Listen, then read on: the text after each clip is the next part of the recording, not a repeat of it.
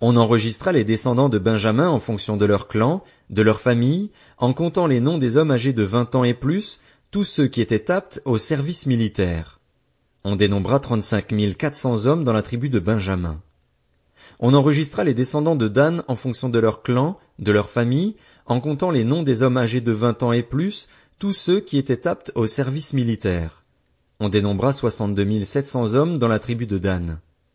On enregistra les descendants d'Azer en fonction de leur clan, de leur famille, en comptant les noms des hommes âgés de vingt ans et plus, tous ceux qui étaient aptes au service militaire.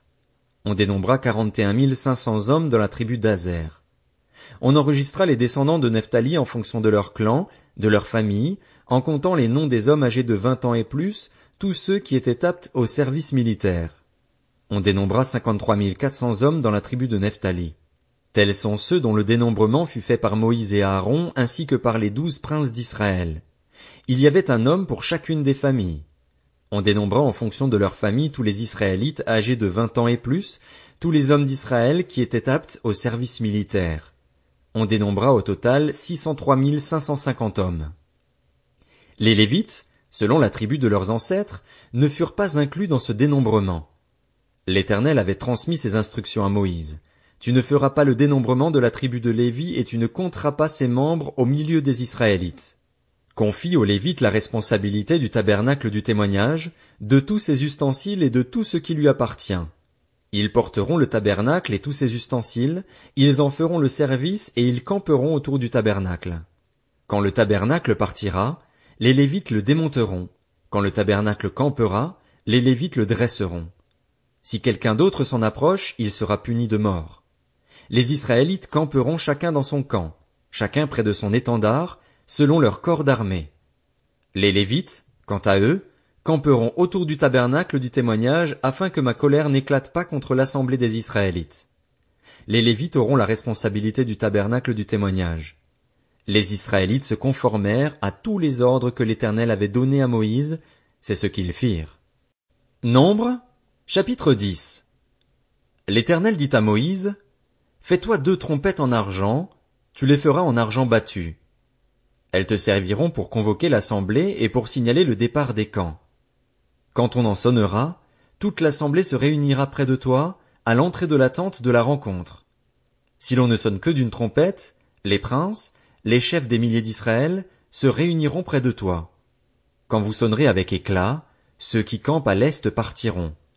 Quand vous sonnerez avec éclat pour la deuxième fois, ceux qui campent au sud partiront. On sonnera avec éclat pour leur départ. Vous sonnerez aussi pour convoquer l'assemblée, mais pas avec éclat. Les fils d'Aaron, les prêtres, sonneront de la trompette. Ce sera une prescription perpétuelle pour vous au fil des générations.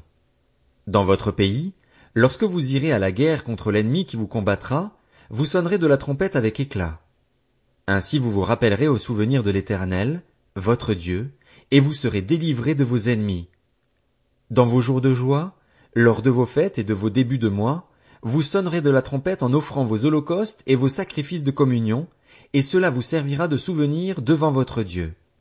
Je suis l'Éternel, votre Dieu.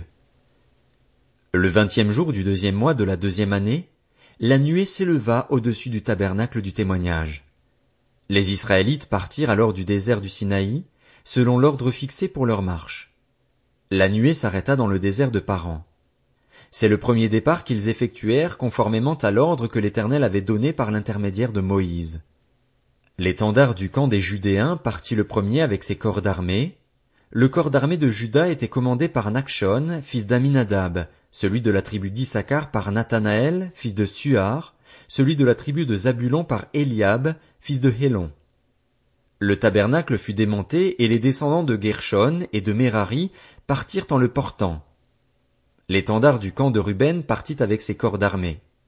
Le corps d'armée de Ruben était commandé par Élitsur, fils de Chédéur, celui de la tribu de Siméon par Chélumiel, fils de Tsurishadaï, celui de la tribu de Gad par Eliasaph, fils de Déhuel. Les Kéatites partirent en portant les ustensiles sacrés. On dressait le tabernacle en attendant leur arrivée. L'étendard du camp d'Éphraïm partit avec ses corps d'armée. Le corps d'armée d'Éphraïm était commandé par Elishama,